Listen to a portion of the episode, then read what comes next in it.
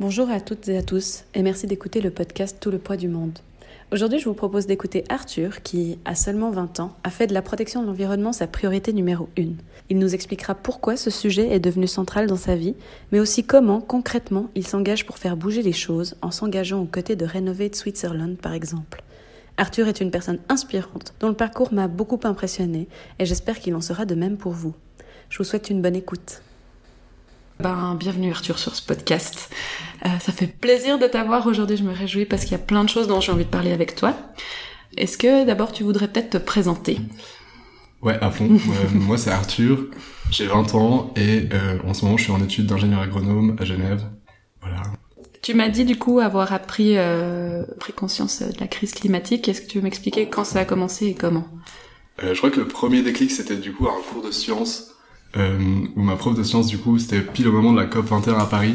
Elle nous en avait parlé en classe, et euh, moi, sur le moment, j'avais vraiment pas compris du tout l'ampleur des dégâts, et c'était un peu suite à tous les cours qu'on avait eu d'écologie, même euh, plus petit, c'était les énergies renouvelables, mais pas du tout assez euh, axé sur l'urgence et vraiment le danger qu'on est, qu'on est en train de vivre.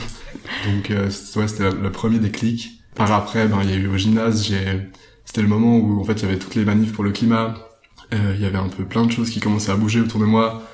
Je trouve que j'avais aussi plus d'infos, je pense que par les réseaux sociaux, il y avait vraiment pas mal de trucs qui passaient. Ouais, petit à petit, je me suis sensibilisé, et puis j'ai choisi une thématique de travail de maturité qui était liée à l'environnement, avec un prof de philo qui était super. Enfin, c'était hyper chouette, il nous a vraiment poussé à réfléchir à pourquoi est-ce que le système, il a, il a des limites, euh, critiquer le capitalisme, enfin, c'était super, j'ai adoré. Et, j'ai à la fois adoré et j'ai à la fois eu hyper peur, parce que c'est là que j'ai commencé à vraiment... Euh, comprendre l'ampleur de ce qu'on était en train de vivre et de me rendre compte qu'en fait euh, euh, on pouvait pas apporter des, petites modifications mineures à notre système, il fallait vraiment qu'on change tout. Donc du coup, euh, ouais, c'est là que j'ai commencé un peu à prendre conscience de, la crise qu'on était en train de vivre. Ton sujet de, de Mathieu, il était sur, c'était quoi? Ouais, c'était sur les comment avoir un logement plus durable et en fait qui respecte les, les limites planétaires. Et ça intégré dans, dans la branche philosophie? Ouais, en ah fait, c'était encadré par un prof de philo.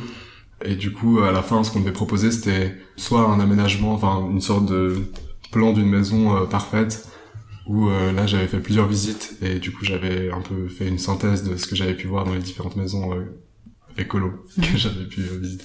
T'avais quel âge à cette époque? Là, j'avais, je pense, 15 ans. Ouais, j'avais 15 ans. Au gymnase, ça a été? Quand t'as découvert ça, est-ce que les gens autour de toi, ils étaient dans la même mouvance ou bien tu te sentais un peu seul à, découvrir? Euh, Ça dépend. Il y avait vraiment des, des personnes hyper réveillées autour de moi. Euh, je crois que c'est aussi une thématique qu'on était un peu en train de traiter au scout. Il y avait toute une team qui était en train de réfléchir à ça. Mais à l'école, je me rendais compte qu'on avait, enfin, avec mes, ceux, enfin, du gymnase, dans ma classe, ils avaient pas du tout les mêmes réflexions. Enfin, en fait, c'est, petit exemple, ils allaient au manif pour le climat et ils finissaient au McDo, genre à midi. Du coup, j'étais là, ben, en fait, vous voulez juste pas venir en cours. Ce matin, vous pouvez le dire et, ne pas venir en cours et pas venir à la manif parce que si vous êtes, enfin. C'était pas cohérent. Ouais, c'était pas cohérent. En même temps, on est tous incohérents. Du coup, ma question d'après, c'est tu as dit au début de ce podcast que tu étais à l'EPIA, à Genève, si je me trompe pas, mhm. et que tu voulais chercher du sens dans tes études. Est-ce que tu l'as trouvé ce sens depuis que t'es à l'EPIA C'est assez dur, enfin. C'est je fais toujours à la recherche en fait. Pas, non, je l'ai pas trouvé du coup. C'est en fait j'apprends beaucoup de choses techniques qui à mon avis vont m'être utiles, mais euh, je me rends compte que que ça suffit pas du tout à changer de mode de vie. Enfin là, je suis obligé d'avoir un appart en centre-ville à Genève, euh, d'acheter ben, mes produits euh, principalement à la Coop ou à la Migros. Et ouais, par rapport plus à mes études, ouais, ce que j'apprends en fait, ce qu'on nous apprend encore à l'EPIA, c'est oui, ça va de plus en plus dans un sens euh, écologie, euh, durabilité. Mais en fait, euh, on est encore loin de tout ça et on a encore beaucoup de cours sur euh, bah, les produits phytosanitaires, le, machinisme. Après, on a des cours super intéressants sur les sols, comment préserver les sols, et ça, c'est un truc que j'étais pas du tout sensible avant. Et je pense que ça va pas mal apporter de dire que ouais, c'est une ressource aussi qui est hyper précieuse et qu'on est en train de, de détruire. C'est mitigé. Tu... Ouais, tu prends ce que t'as à apprendre. Ouais, pour l'instant vraiment, c'est un peu une boîte à outils, mais en fait, ça fait pas assez de sens pour moi pour vraiment dire, ok, ben, je veux faire ma carrière en agronomie. Et ça, c'est sûr que non, mais je pense que ça va m'être utile. Et puis euh, dans cette idée-là, toi maintenant t'as un peu vu euh, toutes les options qui s'offraient à toi dans les études. euh, Mhm. Tu dirais que il y a quelque chose quand même qui pourrait correspondre à des gens qui ont des rêves comme toi ou, ou qui ont envie de plus de sens? Ou est-ce qu'il y a rien et que tout est encore axé sur un vieux monde qui est plus soutenable? Hum, Je pense que il faut qu'il y ait des gens euh, qui ont des, rêves et qui ont envie de chercher du sens, qui se- s'engagent dans ce genre de filière pour justement euh, les faire évoluer et, euh, et montrer que la demande en fait elle va vers vraiment un changement de paradigme. Et je pense aussi que ceux qui ont vraiment envie d'un changement radical, bah moi j'orienterais plus vers un, CFC et je pense que c'est plus pratique. T'as l'impression de vraiment mettre les mains dans la terre, de faire avancer des choses et, par après, enfin maintenant avec du recul, je me dis que c'est ça que j'aurais peut-être aimé faire, parce que maintenant je pourrais travailler et je pourrais peut-être, enfin commencer à vraiment projeter une, ouvrir une exploitation ou quelque chose comme ça.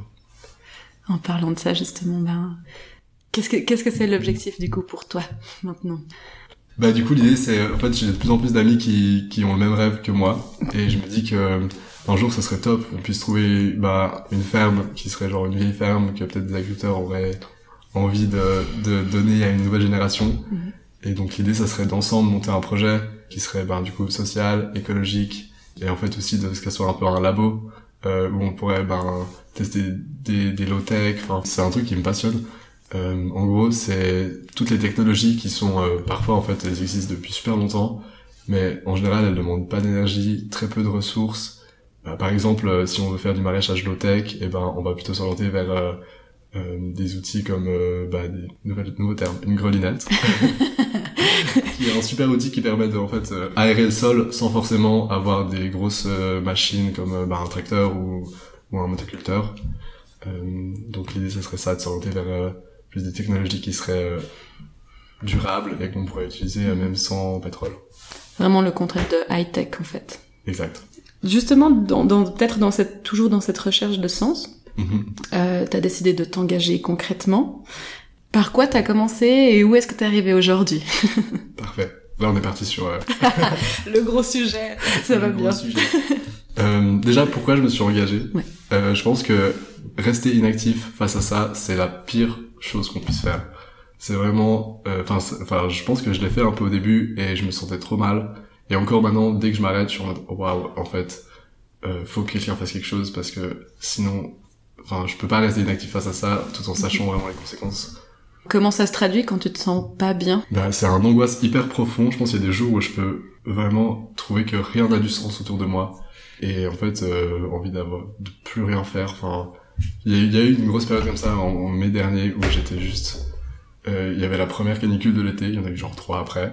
Mais euh, c'était vraiment, il faisait hyper chaud. J'étais à Genève et j'étais là, mais en fait, ça a aucun sens ce que je suis en train de faire. Euh, on, va tous crever demain. et et c'était horrible. Donc j'ai plus rien avait du sens autour de moi et j'a- j'arrivais plus à aller en cours. J'avais, enfin voilà. Du coup, être inactif, c'est la pire des choses. Ouais. Donc, Donc je me suis engagé. Et en fait, ça a commencé par des petites choses. En fait, les, les choses qu'on nous dit de faire, qu'on entend partout dans les médias, euh, le tri, euh, manger moins de viande, pas prendre l'avion. Enfin, en fait, tout ça, c'est des choses que j'ai faites assez vite. Euh, c'était marrant, j'avais, je m'écrivais un peu des objectifs en mode, alors j'ai envie de devenir végétarien, mais je l'ai pas fait du jour au lendemain. J'étais ok, ben c'est moi, je mange une fois de la viande par semaine, une fois par mois. Du coup, ça c'était la première big étape, j'ai l'impression, c'est de devenir végétarien. Maintenant, ça fait 4 ans. Mhm. Euh, ça va super. Vraiment, le- je trouve que c'est le meilleur choix que j'ai pu faire de ma vie. J'ai l'impression qu'il y a, je sais pas, enfin, ça ne, c'est vraiment, il y a que des avantages, enfin, financiers, écologiques, éthiques. Je trouve que pour moi, ça me correspond hyper bien. Euh, puis après, ben, toutes les choses, enfin, vraiment, j'achète assez peu, j'achète tous mes habits en free, pas en seconde main. Euh, maintenant, j'essaie d'acheter de moins en moins de choses neuves, surtout pour les trucs technologiques. Enfin, j'essaie vraiment de me limiter à ce qui est essentiel, donc un ordi, un smartphone, parce que c'est trop pratique. Et, euh, et après, au bout d'un moment, bah, j'ai bien vu que ça suffisait pas. Euh, j'ai aussi fait toutes les manifs pour la grève du climat, mais sans vraiment, en fait, j'y allais parce que j'étais, mais en fait, faut montrer qu'on soutient, faut montrer qu'on est nombreux et qu'on est beaucoup de jeunes à s'inquiéter de ça. Et en fait, bah, j'ai bien vu qu'à la fin, en fait, on ne proposait jamais rien de concret et que ça s'est un peu essoufflé. Après, il y a eu le Covid. Donc, je suis un peu parti de mon côté en mode, bon, bah, rêve d'autonomie, j'ai fait une, formation euh, en permaculture pour me dire que profite de cette période de confinement pour vraiment acquérir des savoirs et en ressortir un peu plus riche. Franchement, c'était un- une période trop chouette. Moi, j'ai vraiment trop kiffé. J'étais, il faisait beau tout le long, j'ai l'impression. J'étais sur ma terrasse, je faisais mes cours en Zoom, euh, mais j'allais avec ceux qui m'intéressaient. Et après, du coup, j'ai commencé PIA, je me suis dit que, enfin, donc, mes études d'ingénieur agronome, je me suis dit que c'était ça, en fait, qu'il fallait que je fasse pour militer, pour euh, faire un, apporter un changement radical. Ben, voilà, c'était pas tout à fait ça. en tout cas, le changement radical, il n'est pas vraiment là. Et donc, euh, euh, printemps passé, euh, j'ai reçu vraiment hyper par hasard, j'étais à la Critique Almas à Lausanne, donc c'est en gros tous les derniers vendredis du mois, on se retrouve un peu euh, tous les cyclistes de Lausanne et il y a vraiment beaucoup de gens, il y a aussi des familles, enfin c'est hyper chouette et on fait un grand tour en vélo dans Lausanne et on reprend un peu la le pouvoir sur la circulation et c'est nous qui décidons où est-ce qu'on veut rouler et c'est vraiment hyper chouette. Euh. Donc voilà, super moment et là en fait juste avant il y a une une personne qui vient et qui m'aborde et qui me propose un flyers pour une conférence de Renovate Switzerland et j'avais déjà entendu parler du mouvement, je savais un peu euh, euh, qu'ils avaient déjà fait quelques actions où ils avaient bloqué euh, notamment le pont du Mont Blanc à Genève.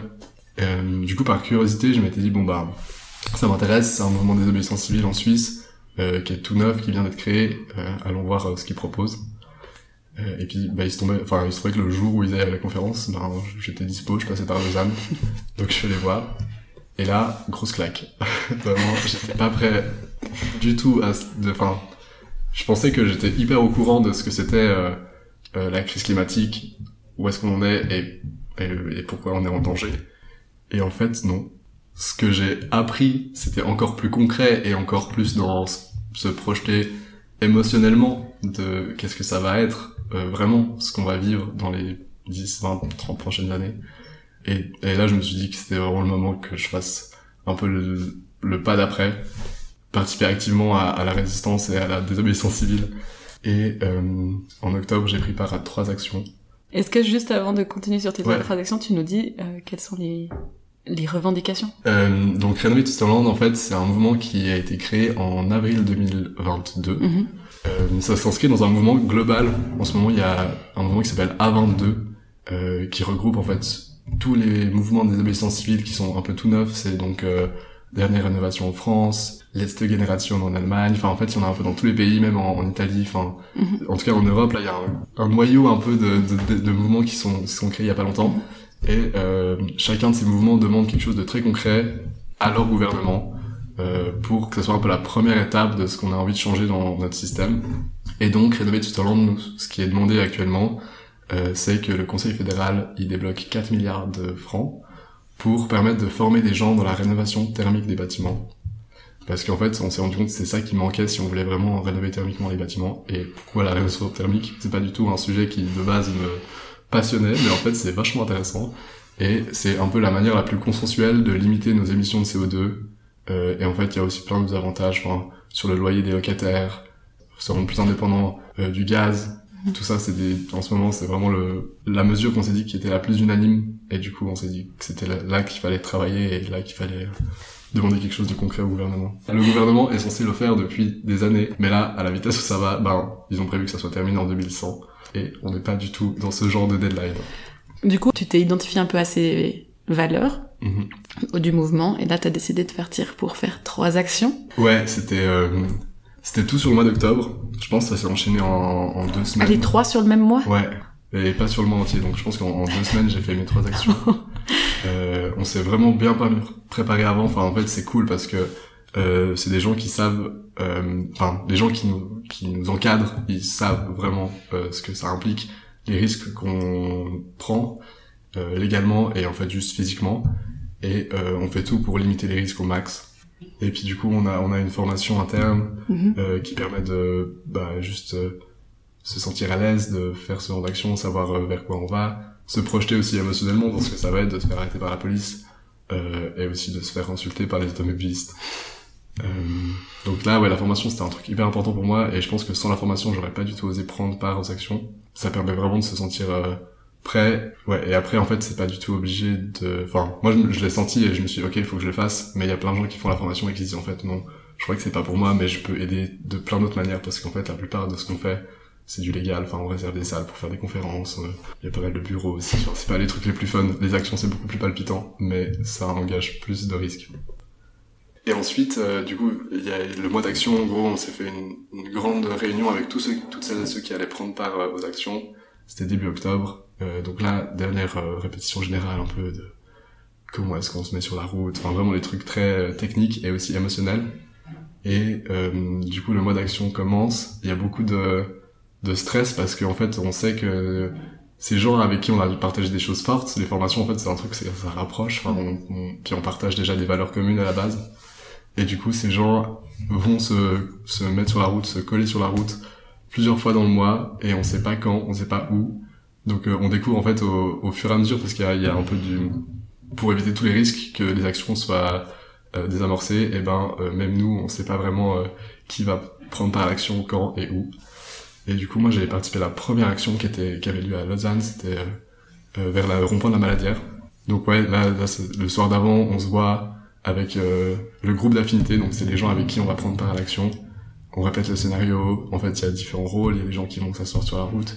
Il y a des gens qui vont rassurer les automobilistes et leur dire que tout va bien se passer, qu'il faut juste qu'ils restent calmes. C'est vraiment la meilleure chose à faire parce que dans tous les cas, la route sera bloquée, la police va arriver et que dans 15, 20, 30 minutes, la route, est, le trafic reprend et ils vont pouvoir arriver à, leur rendez-vous et qu'ils peuvent juste prendre une photo pour dire à leur boss que, ma foi, désolé, il y a des activistes collés devant moi.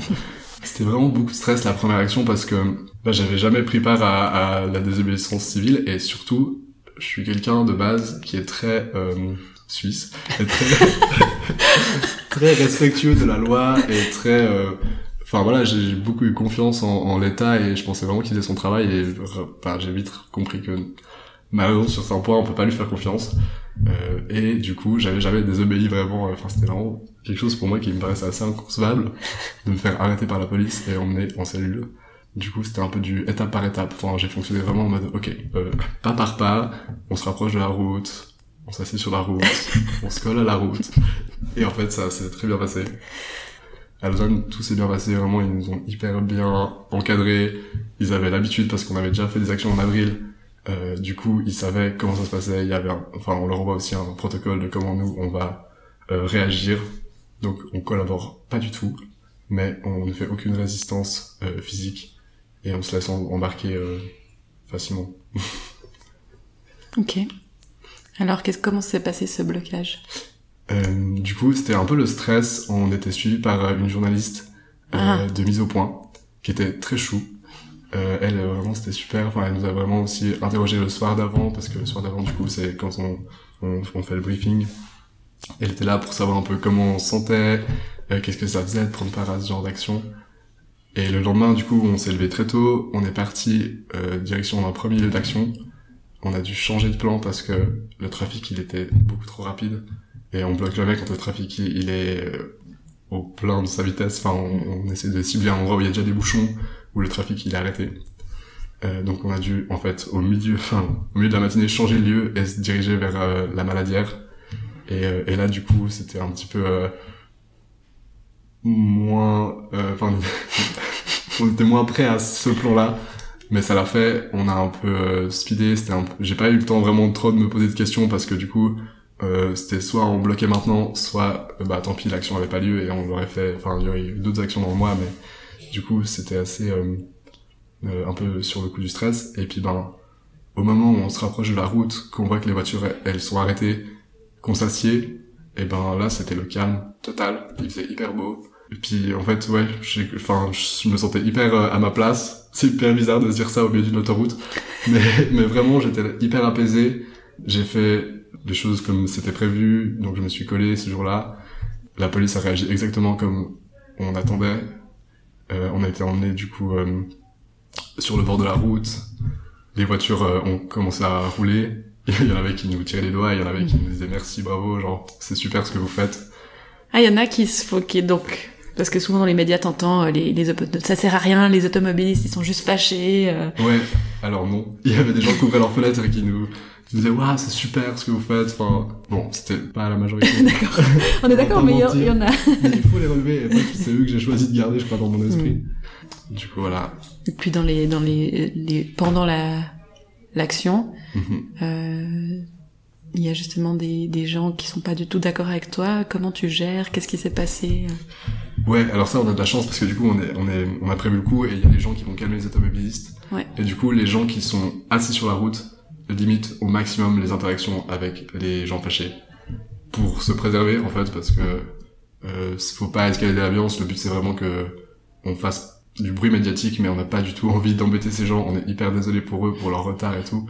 Donc le but c'est vraiment que euh, on évite toute forme de violence déjà parce que les automobilistes ils risquent autant que nous. S'ils commencent à être violents, ils vont se faire arrêter par la police. Et après en fait la police arrive très très vite. En, en 10 minutes ils sont là. Et dès que la police est là, tout se calme et, et eux ils ont pas l'air heureux de nous voir là, mais c'est arrivé à certaines actions qu'ils avaient l'air de trouver ça sympa. Finalement ça leur animait un peu leur journée. Là, bon, ça change un peu d'habitude. Et... T'as des discussions justement des fois avec eux ou enfin t'en as eu avec la police euh, Assez peu, mais quand même oui. Euh, c'était marrant. En fait cette action-là après ils nous ont emmené du coup au commissariat à la Blécherette et en fait ils nous ont fait attendre en salle d'attente comme les gens qui viennent euh, porter plainte. Ouais, Donc c'était super, une très bonne surprise. Je m'attendais à finir en cellule et en fait c'était très sympa. Et il y avait juste un flic avec nous qui était là pour euh, surveiller qu'on se casse pas. Et, euh, et lui, il était vraiment très sympa. Enfin, on discutait, il nous a, il nous a dit qu'on pouvait lire des trucs, il y avait des flyers euh, à lire sur le côté. En plus, il y avait des flyers, euh, c'était le, le pile au moment où la Confédération nous donnait plein de conseils pour comment réduire notre énergie, enfin notre consommation d'énergie. Et c'était éteindre, enfin utiliser une bouilloire plutôt qu'une plaque, éteindre son wifi quand on n'a pas besoin. Et j'étais là, waouh. Euh, donc ça c'était la première action, c'était vraiment oui. euh, une action euh, rassurante et très euh, comme on avait prévu. En fait, après on m'a proposé deux autres actions euh, à Zurich que j'ai acceptées. Donc la première à Zurich, Zurich je me disais, enfin déjà je parle pas allemand, donc c'était un peu un stress en plus. Enfin voilà, je, je connaissais pas du tout Zurich. Lausanne c'est chez moi, Zurich c'était vraiment une ville un peu toute nouvelle. Donc donc j'ai accepté et puis on s'est dirigé la première action, donc pareil, le soir d'avant, euh, eh ben on, se voit, on, mange ensemble, on dort ensemble, et puis on, se prépare à l'action. Et euh, là, c'était sur un, c'était pas un autoroute, enfin une autoroute, c'était sur un, grand pont euh, assez central de Zurich. Euh, ce jour-là, ouais, c'était, je me sentais aussi prêt. J'étais avec une équipe avant qui j'avais super confiance. Et puis on se dirige vers le pont. Euh, pareil, ça s'est très bien passé. Enfin, l'action. Après, c'était un peu plus stressant parce qu'il y avait une ambulance qui a dû passer. Euh, donc euh, quand il y a une ambulance, on s'écarte, on laisse passer le trafic et puis on rebloque direct après. Et la police a pris pas mal de temps à venir ce jour-là. Et les, les automobilistes du Ricois, ce jour-là, ou en général je sais pas, mais sont un peu plus nerveux. Et, euh, et, du coup il y avait des, des, gens en voiture qui vraiment essayaient de passer entre nos bob Euh, donc là c'était assez stressant, il y a des voitures qui sont passées vraiment près. Et puis il y avait euh, il y avait un gars qui, qui, qui a ouvert sa fenêtre qui m'a dit genre j'ai un avion à prendre. Et j'étais là genre mais on est des actrices pour le climat. Je suis désolé mais je croyais que t'as pas bien cerné la demande. Et, et du coup c'était hyper bon enfin, mythique. et ce jour-là je m'étais pas collé donc il y avait moins de stress aussi parce que c'est quand même un peu stressant de se dire qu'on est vraiment collé et qu'on peut pas enfin bien sûr on peut se décoller à tout moment on a des petites bouteilles d'acétone au cas où mais mais c'était un stressant, un stressant et puis du coup, par rapport à la police, eh ben, euh, ils sont moins sympathiques. Mais euh, ça a été ce jour-là, c'était pas... Enfin, ils ont vraiment fait les choses comme ils, ont dans leur protocole. Donc ils nous ont mis en cellule. Là, on est vraiment allé en cellule. Euh, cellule, c'est froid, c'est glauque et c'est juste un gros cube de béton. Heureusement, on était avec les autres, donc on était quatre. Euh, donc c'était plutôt euh, un moment euh, étonnant, mais c'était pas assez désagréable. Et aussi ce jour-là, à l'action, c'était, c'était un truc assez incroyable. Il y a un passant qui nous a vus. En fait, c'était un quai sur lequel il y avait un trottoir. Et il a décidé de... Enfin, on était en train de se faire gentiment prendre par la police un par un. Et il s'est dit que la meilleure chose à faire, c'était de nous rejoindre et de s'asseoir avec nous. Et du coup, quelqu'un qui n'avait donc aucune idée de vraiment ce, ce qu'on faisait est venu, s'est assis avec nous et il s'est fait embarquer avec nous. Donc c'était hyper bizarre de Enfin après dans la cellule du coup on a pu discuter avec lui savoir euh, enfin, pourquoi il avait fait ça et, et s'il avait vraiment un passé militant ou pas et je crois qu'il était déjà assez engagé donc euh, c'était pour ça. Puis après ben interrogatoire par la police. Euh, c'est pour ça on est briefé. Enfin on sait aussi nos droits. On sait qu'on doit pas. Enfin on a vraiment le minimum de choses à leur dire et moins on leur dit de choses ben plus on sera protégé par la suite. Aux alentours de 17h on était dehors et puis il y avait nos copains qui nous attendaient avec du thé chaud et puis on, on est rentré chez nous. Ok. Et du coup, la dernière action, c'était un autre level. Mhm, c'est là que ça se corse un peu, c'est que en fait, euh, j'ai refait moins d'une semaine après une autre action à Zurich, mhm. euh, qui était au bord du d'un quai euh, cette fois. Et en fait, ce jour-là, moi, j'étais un peu fatigué. J'avoue que ça faisait déjà deux actions en quelques semaines, j'étais, enfin, et puis je continuais aussi mes cours, donc ça faisait vraiment beaucoup de choses à la fois. Je suis arrivé un peu fatigué ce jour-là, j'avais pas beaucoup mangé le matin. Et là, on, on, bloque et direct, on voit que la police était déjà sur place. Euh, je sais pas comment, je pense à hasard. Mais du coup, il n'y a pas eu ce moment un peu de conflit avec les automobilistes un peu fâchés. Enfin, c'était, ça s'est passé très très rapidement. Euh, ce jour-là, je me suis aussi collé. Donc euh, là, c'était, ils ont testé une nouvelle technique de décollage à Zurich. Ils utilisent de l'huile, de, enfin de l'huile euh, de colza pour un peu euh, frotter, mais ça, ça décolle pas vraiment. C'est, enfin, bref. Ok. Leur strat. mais donc ils nous, ils nous ont emmenés au même commissariat. J'ai retrouvé la même cellule que la semaine d'avant, le même interprète. Et puis en fait là, ils ont décidé de lever le niveau de répression et puis ils nous ont mis la pression en nous disant qu'ils allaient prendre notre ADN, nos empreintes euh, et nous emmener en fait euh, devant le procureur. Et vu que le procureur était pas dispo ce jour-là, et eh ben on a dû être transféré dans une prison à Zurich pour passer la nuit là-bas et pour le voir le procureur le lendemain. Donc euh, ça aussi, c'était un truc que j'avais jamais imaginé euh, faire, aller en prison. Euh, mais c'était une expérience challengeante. et en fait, je suis assez Enfin, sur le moment, c'était assez difficile quand même d'être seul dans une cellule. Euh, T'étais tout seul cette fois, du coup. Ouais, là j'étais tout seul. Enfin, ils ont un peu utilisé tous les outils qu'ils avaient pour nous mettre la pression.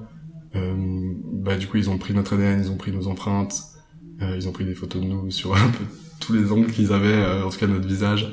Et du coup, euh, c'était assez intimidant. J'ai compris en fait comment fonctionne notre système euh, de répression et j'ai, enfin, de vivre aussi ce que c'est d'être en prison Enfin, je pense vraiment que c'est pas une solution, qu'on n'a pas du tout envie de s'améliorer quand on est dans ce genre de situation. Moi, je suis sorti juste super en colère et, et en fait aussi très soulagé de sortir. C'était vraiment un grand plaisir de retrouver cette fois mes amis avec du thé et du houmous. C'était mais merci de m'avoir attendu tout ce temps devant le commissariat sans savoir si j'étais vraiment dans celui-là. Et ouais, du coup, j'ai pu passer devant le procureur. Il m'a directement donné mes frais de justice et enfin ouais, toute la partie administrative euh, et ma peine coup, j'ai une peine avec sursis, donc pour l'instant, j'ai pas de peine qui s'applique. Euh, mais quand même, les mhm. frais de justice à, à payer. T'as eu combien de frais de justice 1500 francs. 1500 francs, ouais. Et au début, j'ai fait opposition, et puis je me suis vite rendu compte qu'en fait, euh, partir dans un procès, tout en sachant que notre système il est assez mal foutu et que j'ai beaucoup de chances de perdre. Mhm. euh, pour l'instant, j'ai décidé de pas forcément, enfin, je me rends compte que j'ai pas l'énergie d'aller argumenter devant des juges à Zurich. Donc euh, j'ai payé 6500 francs et voilà, maintenant je vais peut-être me tenir sage quelques temps. Du coup, euh, question comme ça, je sais pas si je la mettrais dedans, mais est-ce que le fait que du coup tu décides de te tenir à carreau, est-ce que tu penses que ça fonctionne du coup le système Ouais, finalement. Un énorme dilemme intérieur de me dire que en fait si je m'arrêtais là, c'est qu'on avait perdu, c'est que leur système il fonctionne et que ça, la répression elle me fait peur. Et je crois que faut que je trouve les autres failles du système. Enfin, pour l'instant, mhm. c'est, euh, j'ai l'impression que j'ai fait ce que je pouvais. En fait, si tout le monde faisait ça déjà, eh ben, euh, ça ferait déjà beaucoup de personnes arrêtées et, et le système, d'un moment, il serait obligé de s'adapter. Euh, mais là, pour l'instant, ben, je sais pas encore si je vais reprendre des actions. Faut que je réfléchisse encore et, c'est vrai que ça me, ça me rend hyper triste de me dire que, en fait, euh, j'ai réussi, enfin, ils ont réussi à me faire peur c'est ça la strat. Après, avec Renovate, on s'est dit qu'il y avait une autre stratégie qui pourrait être adaptée, enfin adoptée, c'est de refuser de payer euh, tous les frais qu'on nous envoie. Et en fait, du coup, il y a des gens au bout d'un moment qui vont finir en prison. Et ça ferait aussi un symbole hyper fort de se dire que des gens qui ont des valeurs à défendre terminent en prison. Euh. pour, pour situer euh, Renovate Switzerland aussi, pour ceux qui connaîtraient pas, il y a des gens euh, assez connus qui en font partie, il me semble. Il y a ben, Guillermo Fernandez, il a fait la grève la faim sur la place de Berne. Et euh, il me semble avoir vu aussi euh, Julia Steinberg, ouais. une des autrices du GIEC. Exact. Ouais. D'ailleurs, euh, ben, c'est tous les gens que j'ai pu rencontrer et c'était assez impressionnant au début de se dire que c'est quand même des figures de toutes ces questions de crise environnementale. Et, et, et en fait, c'est des gens très posés qui ont réfléchi. enfin, c'est des. Enfin, Julia, en tout cas, c'est une scientifique qui vraiment enfin, a fait tout ce qu'elle pouvait faire pour informer de manière scientifique et académique. Et en fait, ben, elle se rend compte que elle est pas du tout assez écoutée. Et, et je trouve que c'est hyper légitime de réagir comme elle réagit et aussi de participer à ce genre de mouvement euh, avec sa position. Hmm. Vous, vous dites que vous avez des formations euh, pour les médias.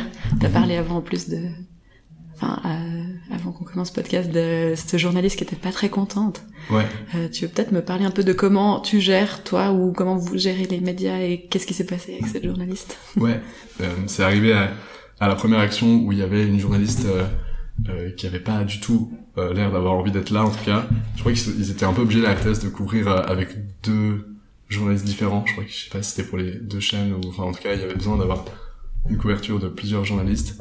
Euh, donc il y avait euh, la super journaliste de mise au point qui était là vraiment pour savoir comment on se sentait, qui avait envie de comprendre pourquoi on était là. Et puis il y avait une autre journaliste euh, qui était arrivée un peu euh, sur le lieu d'action parce qu'on lui avait dit que c'était là qu'on allait faire l'action et en fait elle avait pas du tout l'air d'être en tout cas pour de comprendre pourquoi on était là. Et puis elle voulait juste que on lui dise les phrases choc qu'elle avait envie d'entendre. Du coup c'était assez dur de sentir qu'elle était hyper euh, en colère. Et je crois qu'au bout d'un moment, j'ai juste dit que c'était peut-être mieux qu'elle se tourne vers d'autres gens parce que moi, j'étais pas, enfin, c'était assez stressant déjà comme moment. Du coup, je me suis dit que, en fait, le mieux, c'est peut-être qu'elle parle à des gens qui, sont, qui se sentent maintenant à l'aise. Et elle, elle m'a dit, mais, donc vous faites ça et, vous voulez pas répondre à mes questions. Euh... Enfin, elle était hyper en colère de, du fait qu'on voulait pas répondre. Alors que je lui disais juste que ça serait beaucoup plus intéressant qu'elle parle à quelqu'un qui se sent bien maintenant parce qu'il pourrait lui répondre des choses plus intéressantes. Super. Merci. Est-ce que à ce sujet-là, il y a quelque chose d'autre que tu as encore envie de dire ou bien?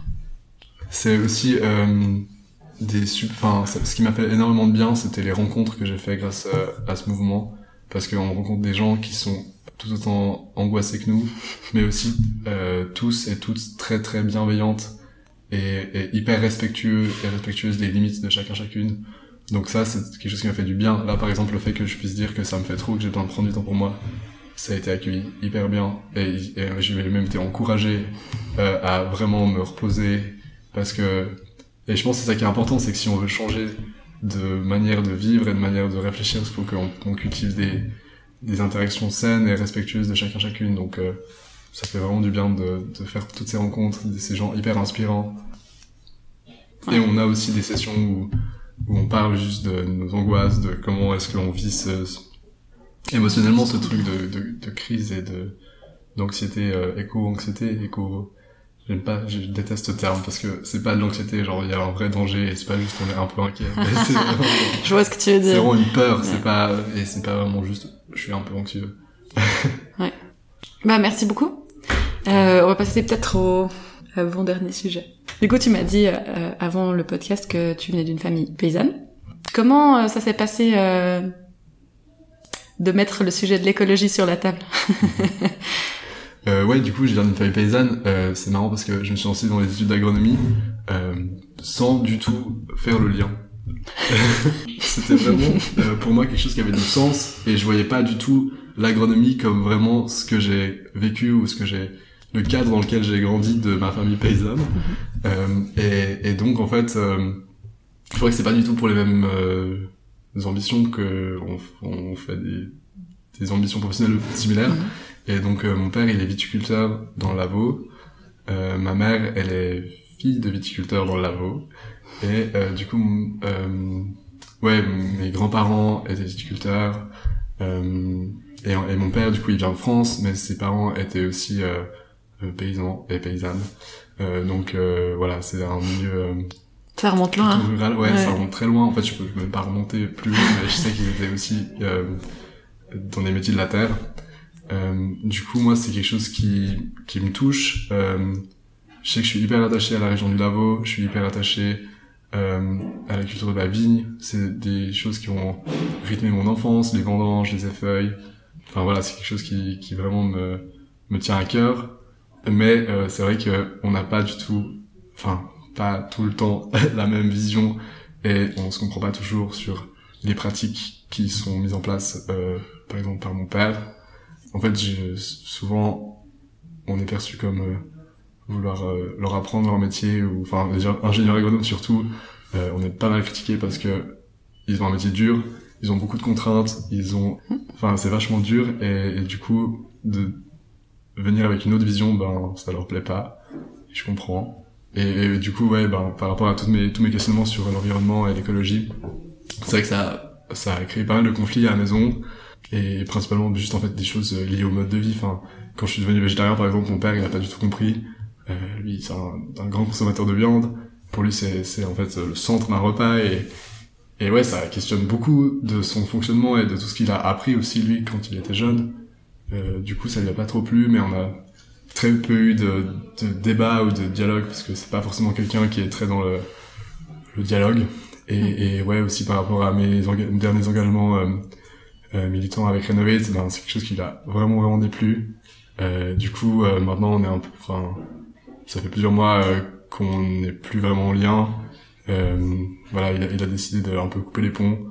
Et maintenant enfin pour moi c'était assez difficile au début et je crois que c'est de plus en plus euh, euh, apaisé parce que ben ça restera mon père et je enfin je le remercie pour tout ce qu'il a pu m'apporter et ma foi ben il décidera un jour euh, probablement de reprendre contact ou pas. Mais maintenant c'est à lui de voir si il a envie de faire un pas pour essayer de comprendre pourquoi j'ai fait ça. Surtout que c'est pas un choix que j'ai fait c'est vraiment une décision qui vient de sa part de de couper les liens. Et, et moi je lui en veux pas. Je, je peux tout à fait comprendre qu'il n'arrive pas à comprendre pourquoi j'ai fait ça et qu'il ait pas forcément euh, euh, l'envie de forcément se questionner lui sur sur euh, comment il fonctionne et ce qu'il pense de du monde ou quoi donc euh, j'accepte et et ouais enfin, c'est un peu un choix que j'ai Mhm. subi mais que Mhm. j'essaie de vivre au mieux Mhm. et tout en étant ouvert à un jour s'il a envie de reprendre les liens et ben je serai là et, et j'en discute volontiers avec lui d'un d'un autre côté aussi il y a ma mère qui du coup elle euh, vraiment soutient à fond euh, trouve que ce que j'ai fait c'est vraiment courageux et de plus en plus enfin à force de discussion et d'explication de euh, la situation actuelle et ben maintenant elle comprend et ben je suis un peu triste parce que du coup elle est aussi angoissée que moi.